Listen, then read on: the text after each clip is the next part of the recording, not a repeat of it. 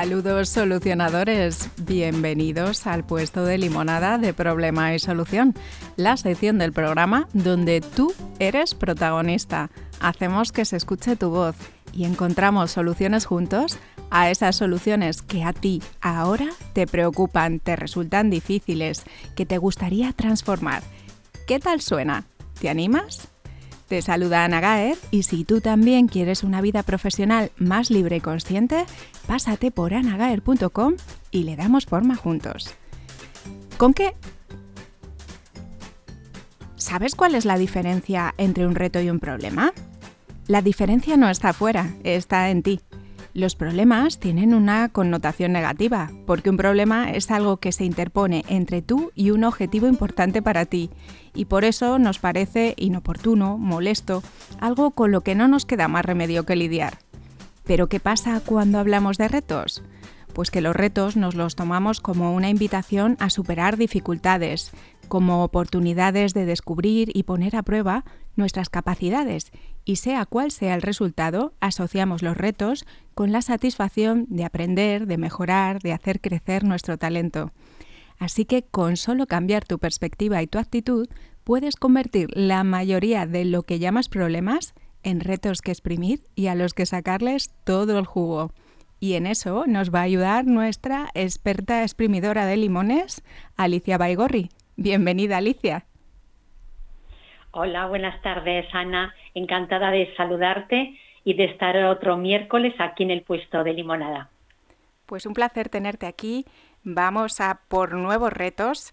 Yo creo que la semana pasada nos quedamos eh, las dos con un sabor un poco agrio porque pasamos muy de puntillas por uno de los limones que, nos traía Nieves Gómez, aquella médico y autora de Mi particular baile de San Vito, ese libro que tú nos recomendabas, Alicia.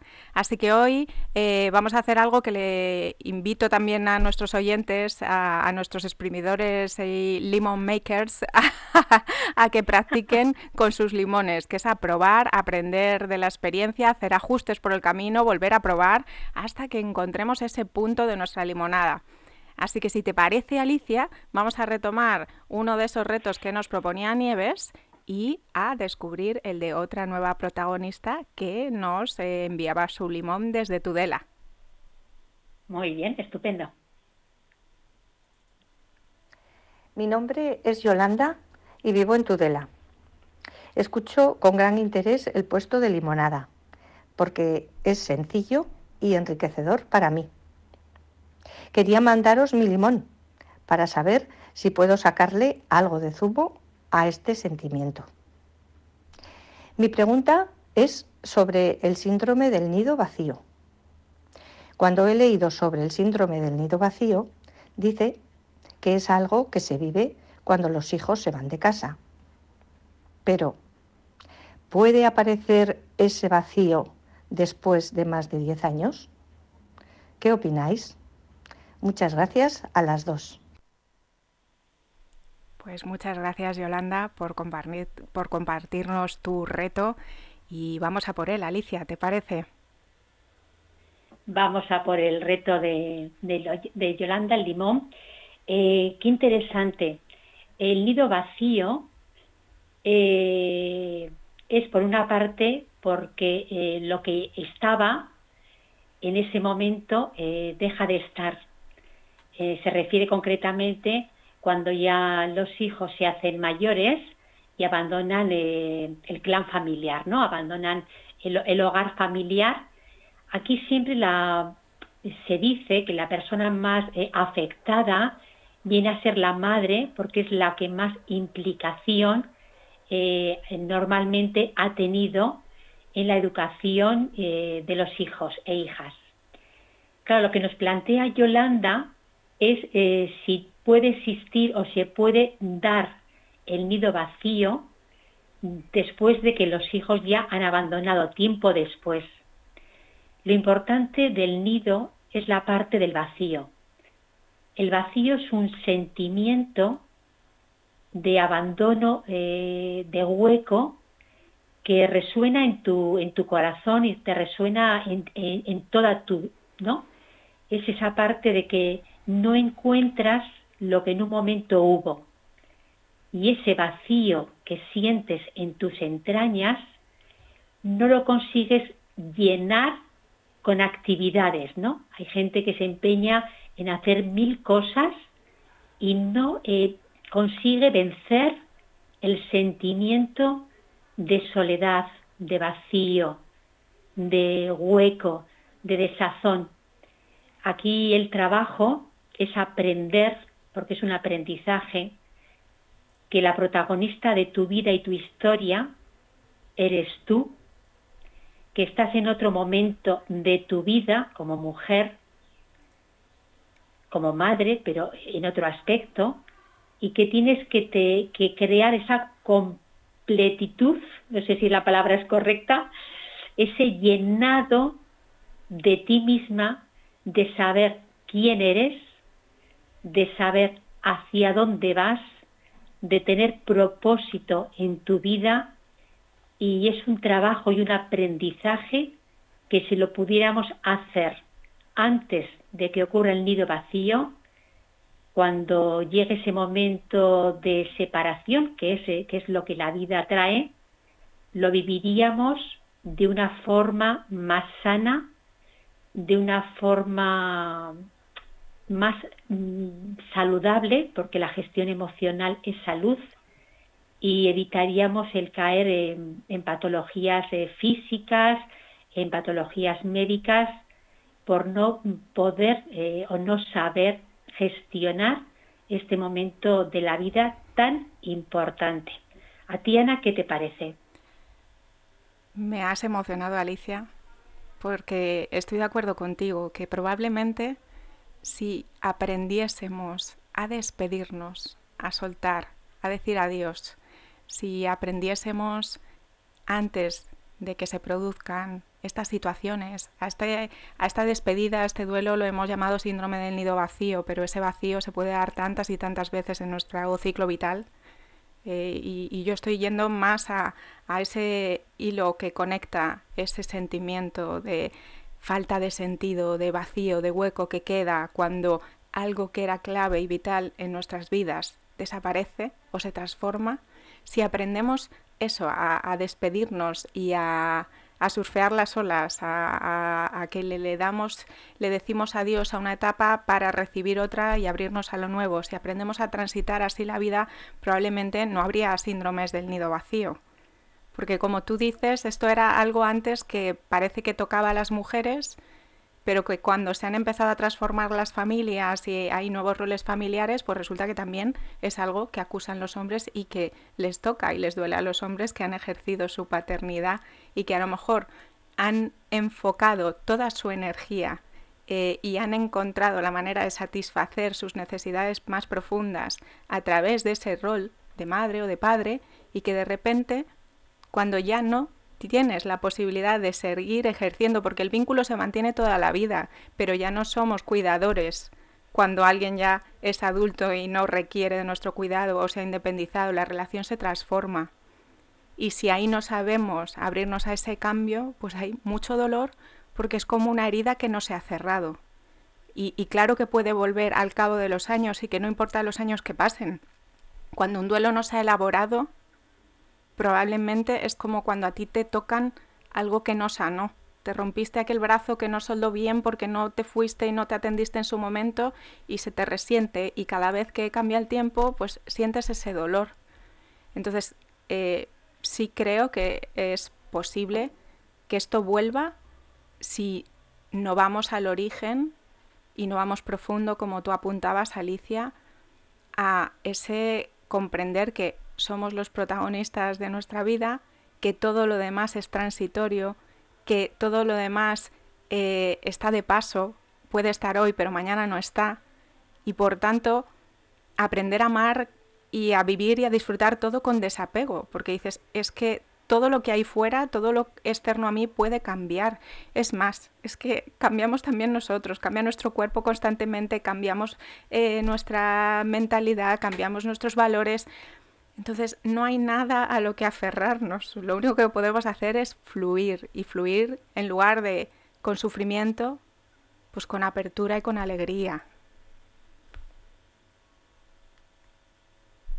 Pues a mí me estás emocionando, Ana, porque me vienen muchas emociones, eh, porque yo llevo dos años trabajando el nido vacío y fíjate, para mí el nido vacío fue eh, una segunda oportunidad en la vida, porque yo pensé que lo de que estaba preparada para ello y realmente cuando vino, cuando ya las niñas eh, ya se han hecho adultas, ya, ya están fuera, eh, de repente vino un dolor inmenso porque yo siempre había sido mamá.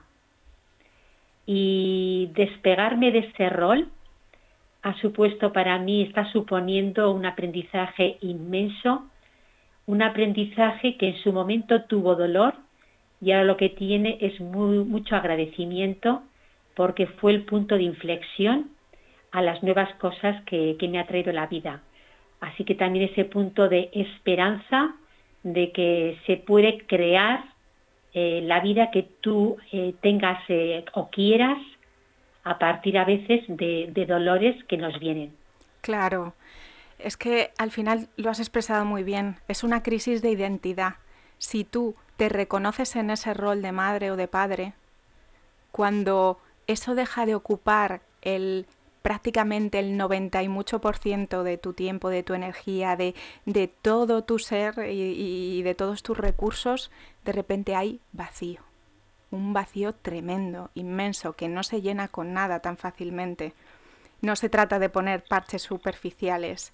Entonces es entender que como a un deportista que a lo mejor tiene un accidente y ya no se puede dedicar a su mm, deporte o un profesional eh, que tiene que darle un giro, ¿no? es como nos identificamos con uno de nuestros roles, con un aspecto de nosotros y si eso falla nos venimos abajo.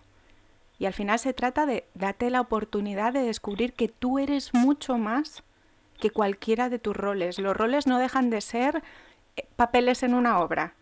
¿no? Es como yo eh, en esta obra de la vida me mm, toca hacer X papeles, ahora en una etapa hago de unos, en otra etapa hago otros, luego salgo como otro personaje y al final un rol es una función. Pero las personas somos más que una función o que el servicio que podemos prestar. Entonces es redescubrir quién quiero ser ahora. Dejar de mirar ese pasado que a lo mejor luego tendemos a idealizarlo y a decir, ¡jo, qué bonito era! Y no nos acordamos de eh, todas esas cosas menos bonitas que, vivimos en todas las familias y que los padres viven constantemente con sus hijos. Hay mucha renuncia al espacio personal, al espacio de pareja, a tantas, a, la vida profesional, a tantas otras cosas durante un tiempo eh, vas como renunciando a todos esos otros roles y priorizando el, rol de la maternidad o de madre o de padre. Entonces es como, bueno, tienes la oportunidad de compensar esto, de encontrar un nuevo equilibrio, de volver a crear una nueva receta. Y, y desde esa libertad de, deja de, sí, si lo que viviste lo viviste y eso nadie te lo puede arrebatar. Y entonces ahora llega ese momento de decir, ¿qué quiero hacer? Con estas necesidades que tengo, que son las necesidades son las mismas, pero a lo mejor las estrategias para cubrirlas son diferentes y necesitan cambiar, pues ¿qué quiero hacer? ¿Cómo quiero a lo mejor ese reconocimiento, ese amor, ese cariño, ese afecto que recibía a través de mis hijos? Pues ahora ¿cómo me lo quiero dar? ¿Cómo me lo doy a mí misma? ¿Cómo me lo doy a través de otras relaciones? O a lo mejor toda esa energía y esa contribución al servicio del bien de otro, ¿en qué me apetece contribuir? ¿A quién, me apetece cuidar ahora si es que quiero cuidar de algo o de alguien que no sea yo misma? Y así al final es ir creando, recreando una nueva vida. Entonces, tú puedes, como siempre, ver el vaso medio vacío, medio lleno, puedes estarte fijando en lo que dejas atrás o que gracias al espacio que eso deja, se abren muchas posibilidades en tu vida. Sí, como dice Ana, una vez que te das cuenta y que tomas conciencia de que algo no va bien, de que no te sientes llena, de que estás, te sientes, eh, aunque, aunque quieras estar contenta, porque tú misma te dices, pues esto, todo está bien, eh, yo estoy bien, la familia está bien, cuando todas las cosas funcionan y a veces se mantiene esa sensación de malestar, es bueno preguntarte si realmente eh, qué es lo que te está ocurriendo. ¿Por qué ese desasosiego cuando sería un buen momento para estar feliz? Es buen momento para recapacitar, mirar hacia adentro, buscar ayuda si hace falta y crear espacios de crecimiento personal para que esa persona, como bien dices, mujer o hombre, que ha perdido parte de su identidad, porque en su momento fue eh, funcional estar eh, al 90, al 99% ocupado en, si eso ha dejado ya de ser así, el porcentaje que te tienes que ocupar ahora de ti es del 100%, colaborando con, con lo que tú quieras, preguntándote por dentro qué es lo que quieres, buscando recursos, buscando personas que estén como tú y te puedan acompañar en el camino de encontrar la persona que hay detrás de ti misma. Sí, al final es, es esa oportunidad de, de, se ha transformado esa relación, empieza una relación nueva con los hijos desde que ya son adultos y, ya no te necesitan en ese rol de cuidador, simplemente es más una relación en, en, la que la conexión está por otro lado, pero ya es de adulto a adulto y tú tienes esa oportunidad para volver a enamorarte de tu vida, de ti misma y, volver eso a tener un nuevo comienzo, nuevos proyectos que te ilusionen.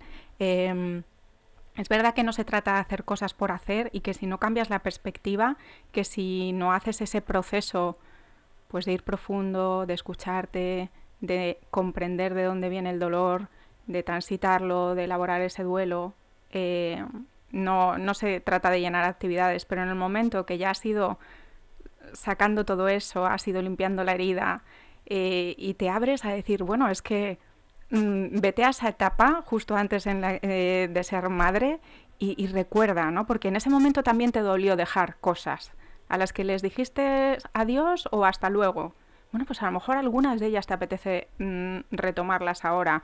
Y si no son esas cosas, serán otras. Pero al final es, tienes un lienzo en blanco o casi en blanco que que te, has encontrado ese vacío y en lugar de ser un vacío que se me viene encima y que me aplasta, que me asfixia, es ese vacío de decir, es que puedo elegir lo que quiera, lo que quiera, es libertad, es, es, un nuevo comienzo y eso puede estar en lugar de verlo ¿no? desde la despedida y lo que dejo atrás y lo que ya no va a estar y lo que ya cambió, pues es empezar a mirar lo que puede ser, lo que elijo que sea y, vivir desde la ilusión, desde la pasión, eh, desde el descubrimiento, la curiosidad. Al final es fluir con la vida, es eh, tú sigues aquí. Ellos volaron, pero, pero es que tú también tienes alas. Qué bonito, Ana. Eh, qué bonito la, has utilizado la palabra enamorarte de ti misma, darte permiso, tener alas. Realmente yo felicitaría a Yolanda y la felicito porque ha tomado conciencia de que hay, hay algo que, que reparar y hay algo que reconstruir y esa es la primera parte de todo lo que de todo el futuro que va a tener eh, para vivir no y que puede elegir vivir la vida que quiera y completarla como quiera siendo siempre ella en su esencia. Así que por mi parte yo felicitar a Yolanda. Me parece muy valiente muy valiente reconocer ese vacío y bueno, yo que la conozco, sé que tiene unas ganas inmensas de llenarlo y lo va a llenar con algo tan bonito que ella misma, bueno, se va a colmar de felicidad. Pues nos encantará descubrirlo. Si pasa un tiempo y, eso, y, esos, esas semillas que, que, están a punto de plantarse se convierten en proyectos bonitos, pues nos encantará saber eso, qué es lo que ha elegido crear con ese lienzo blanco Yolanda. Sí, va a ser, va a ser genial. Vamos a estar muy al tanto de Yolanda a ver cómo construye su, su, la vida que ella está deseando y está viendo, eh, que es una visionaria. Así que bueno, muy pendiente, va a ser un buen reto. Pues eso, nos encantará tener noticias y que compartas, Yolanda. Muchas gracias por este rato que nos has regalado con tu reto, porque bueno, pues creo que, tanto Alicia como yo eh, nos hemos emocionado contigo. Sí, yo me he emocionado mucho porque parece que, la gente no habla de ello y sin embargo a mí me parece que, que a muchas personas les está causando gran trastorno o, gran vacío, ¿no?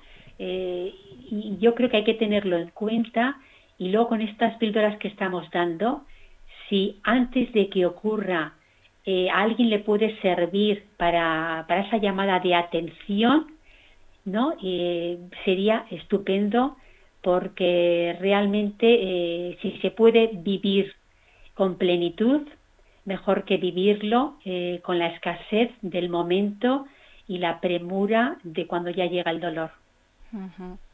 Así es. Bueno, pues vamos, si te parece, Alicia, a quitarnos ese sabor ácido y a que la limonada, como tú dices, sea mucho más dulce, más fresca y que nos deje mejor sabor de boca. Yo te propongo que retomemos el tema del perfeccionismo que pasamos así como muy de puntillas por, por él y que volvemos eh, que volvamos a, traer un poco porque al final es algo eh, muy complejo y, yo personalmente como es algo que con lo que me siento identificada con lo que me he relacionado muchísimo bueno y que sigo que sigo con ello pues eh, creo que además ahí es algo que de alguna manera no es algo que te pase o no te pase, sino que entiendo que todos potencialmente es algo que puede ser parte de nuestra personalidad, de nuestra tendencia y que lo podemos expresar de una manera u otra, pero que en, cierta medida todos tenemos los ingredientes ¿no? para que esto que llamamos perfeccionismo pueda aflorar. Entonces, si te parece, vamos a, seguir ahí tirando del hilo y, exprimiendo, que, que, yo creo que de aquí puede salir mucha más limonada. Sí, el tema del perfeccionismo para las personas eh, que tenemos esta forma de, entender las cosas y de querer hacerlas, eh, tiene sus, claro, ventajas e inconvenientes. La ventaja es que suele salir un producto muy cuidadoso, eh, con muchos detalles. el problema es la, la cantidad de perfeccionismo eh, que no podemos tolerar. ¿eh? las personas que somos muy perfeccionistas podemos tener un grado de frustración pues más alto o más bajo. Si es, si es bajo, pues vamos, vamos ahí que bien. Pero si sentimos mucha frustración cuando no lo hacemos perfecto, cuando no nos sale como queremos o como lo entendemos, eh, ahí tenemos un problema porque esa, esa frustración eh, se va también a somatizar y realmente no vamos a disfrutar ni de la tarea que realizamos, ni de la relación con la que estamos, porque claro, perfecto no solamente es en el hacer las cosas, eh, quieres una relación perfecta con tu pareja, quieres una relación perfecta con tus padres, quieres una relación perfecta con tus hijos, eh, ahí hay un trabajo muy importante, como tú bien dices, Ana, porque hay que trabajarnos también personalmente qué grado de frustración podemos tolerar para que sea más importante eh, cómo estamos viviendo la relación, el sacar los aspectos positivos y eh, tolerar que no hagamos mm, las cosas con ese perfeccionismo del 100%.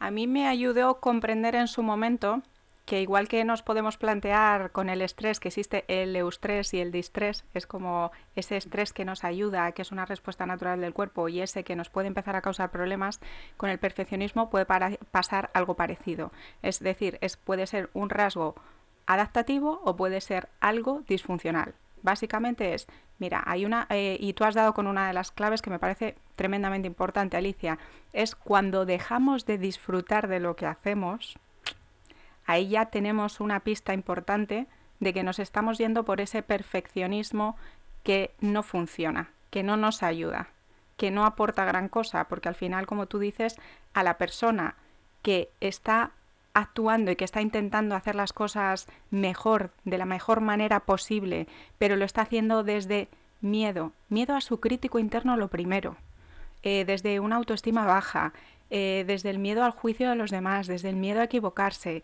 desde toda esa inseguridad que, que comentamos en el anterior programa, cuando nos estamos moviendo ahí, desde ahí, desde todas esas emociones, mm, al final es eso, no hay disfruten. No hay, y, lo único que conseguimos es cada vez más frustración, cada vez más ansiedad, cada vez más dolor. Y es, es un pozo sin fondo. Sin embargo, hay otra cara positiva y es que nosotros podemos tender, como se tiende eh, naturalmente, ¿no? Hay una tendencia en la vida a, a, la expansión, a la evolución, a descubrir las posibilidades, a que todo sea lo mejor que puede ser, pero no desde la frustración, la impotencia o el miedo, sino desde el disfrute, la exploración, la curiosidad. Entonces es muy diferente. Si tú estás intentando hacer las cosas mejor porque te gusta, porque disfrutas con ello, porque te diviertes, porque crees que vas a contribuir a algo importante para ti, bien, ve por ahí, pero al final vas a necesitar ese punto de equilibrio, en que en algún momento vas a necesitar la flexibilidad, vas a necesitar renunciar, ¿no? bajar el listón un poquito, porque luego eso también eh, eh, no solo porque nosotros nuestra motivación venga desde el miedo, sino que lo que ocurre con las personas perfeccionistas y tremendamente autoexigentes es que después no te exiges solo a ti, esperas que todo el mundo cumpla con esos estándares imposibles y te genera muchísimos conflictos con el resto de personas porque nadie está a la altura y nadie hace las cosas suficientemente bien. Entonces al final es una ese perfeccionismo negativo es una receta para la infelicidad. Así, es como infelicidad garantizada. Sin embargo, podemos aprender a que esa motivación de mejorar y de evolucionar sea adaptativa y nos ayuda a desarrollar nuestro talento y nos ayuda a desarrollar nuestras capacidades y a disfrutar. Pero cuidado, que de dónde, desde dónde estamos actuando, eso es importante y nos puede ayudar el, comprender nuestra motivación y eh, comprender también, como tú, o darnos cuenta, Alicia, de lo que tú decías, de esta conducta, esta manera de relacionarme a mí me viene bien o me está generando unas emociones difíciles, desagradables. Sí, has empleado, me ha gustado mucho lo de la receta, porque es una receta con mucho cortisol. Y cuando la receta tiene tanto cortisol, pues eh, los niveles de estrés, como bien has dicho, aumentan tanto que se convierte en distrés.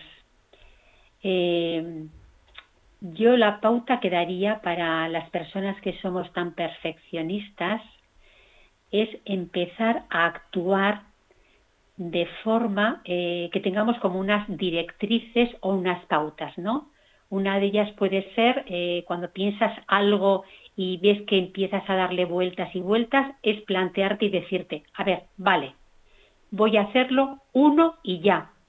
Y ya está y no seguir pensando, sino actuar.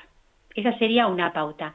Y la segunda sería que tú en tu cabeza pienses, mejor hecho que perfecto, y que lo pienses con amabilidad, que te permitas eh, no, hacerlo perfecto, que te abraces en esa imperfección que estás viendo, eh, que sale de ti, pero que la abraces porque ese tolerar la imperfección también es un aprendizaje que te va a beneficiar a ti primeramente y también va a beneficiar las relaciones con las otras personas. Porque como muy bien has apuntado, las personas que somos tan perfeccionistas nos exigimos mucho a nosotras mismas y a nosotros y también exigimos a los demás. Y entonces ese de no estar a la altura de lo que lo único que trae eh, pues son roces, eh, discusiones, eh, duelos que quedan ahí sin resolver. Y con estas pautas de, bueno, de tolerar, de, tolerar cosas, de, que, de aceptar que nuestra imperfección también es maravillosa. Y cuando haga, es necesario ser más o menos perfecto, podemos serlo, pero también tener esa flexibilidad de según para qué cosas y con ciertas personas ser tolerantes, porque tolerar es respetar. Eso es, al final muchas veces cuando nos estamos generando problemas porque estamos polarizando y nos estamos yendo hacia un extremo, yo muchas veces pienso ¿no? que la vida es como que si tuviéramos regletas en las que nos podemos deslizar y tú puedes elegir en cada momento de tu vida qué puntito de equilibrio te viene bien, igual que gestionas el volumen de mm, tus aparatos electrónicos, ¿no? Pues eh, que nos demos cuenta que si yo estoy poniendo esto a todo volumen y me voy a reventar los tímpanos, pues que explora y prueba a ver cómo es eh, ponerlo muy bajito, escuchar la música muy bajito, a ver qué pasa. Y a mí eso me ayuda porque me doy cuenta de que si me estoy yendo por el polo de la rigidez, de la exigencia, de mm, lo que haga falta, ¿no? Y, de darlo todo y, y, de ponerte en una situación de mucha, mucha tensión, mucha, mucha exigencia, pues prueba a ver qué es, qué hay por el otro lado, o por lo menos a mitad de camino. Prueba a ver cómo es la espontaneidad. Prueba a ver cómo es jugar y que no importe el resultado. Prueba a ver cómo es cometer errores. Permítetelo, o sea, y, mira a ver qué pasa. Yo una de las cosas que me di cuenta, que siempre digo, eh, soy adicta al aprendizaje, y de repente me di cuenta y dije, si no me permito cometer errores, me estoy negando a mí misma la oportunidad de aprender. Y fue una toma de conciencia tan brutal que dije, no, no, yo no me puedo privar de algo que es tan importante para mí, para mi bienestar. Así que a cometer errores, los que haga falta, cuanto más mejor. Eso sí, equivócate rápido y cuanto antes aprende y cuanto antes evoluciona, ¿no? Es como equivócate pero rapidito. Entonces, a mí me ha ayudado mucho explorar el disfrute, el juego, la flexibilidad, la espontaneidad. De hecho, yo me planteaba, digo, voy a dar clases de teatro de improvisación, voy a hacer cosas que me saquen completamente de ese personaje perfeccionista que siempre necesita que esté todo, ¿no? Eh, de esa orientación al detalle, ¿no? Y dices, bueno, ¿qué pasa si no prestas atención, si no planificas, si haces un poco, ¿no? Te, te sueltas la melena y dices, ala, me tiro y ya está.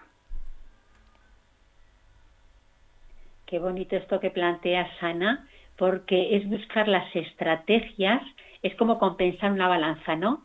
Cuando tenemos mucho de perfeccionista y de exigencia muy alta, compensarlo con actividades que son todo lo contrario, ¿no? Este tipo de actividades que pueden ser artísticas, como el teatro, la música, el baile, ¿no? Hacer cosas espontáneas que nos rompen un poco, pero lo que hacen es que nos hagamos, tengamos una personalidad más elástica, ¿no?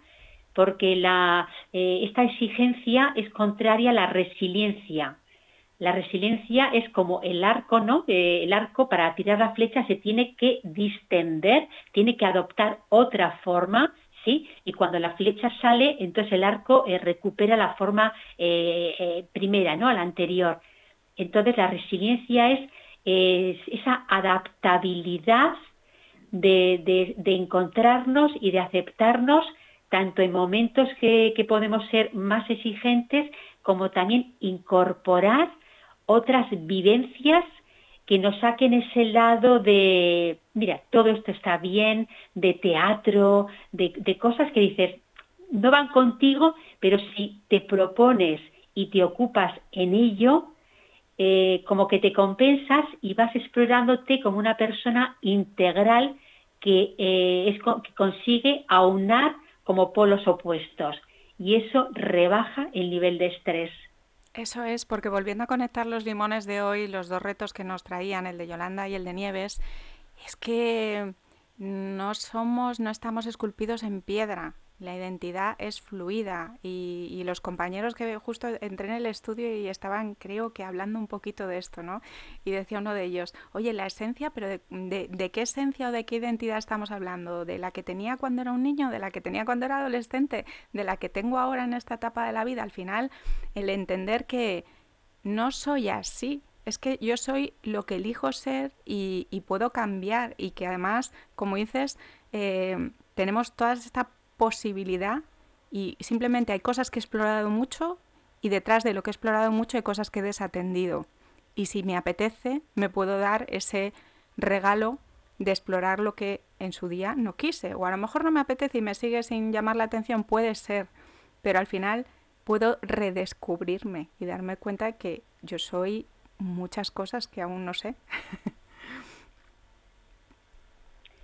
Sí, ese sentir, ese eh, tener, tomar conciencia de que la curiosidad es un camino a explorar y que, eh, y que bueno, con también eh, cosas que aprendes, cosas que fallas, todos esos aprendizajes que hacemos, ¿no?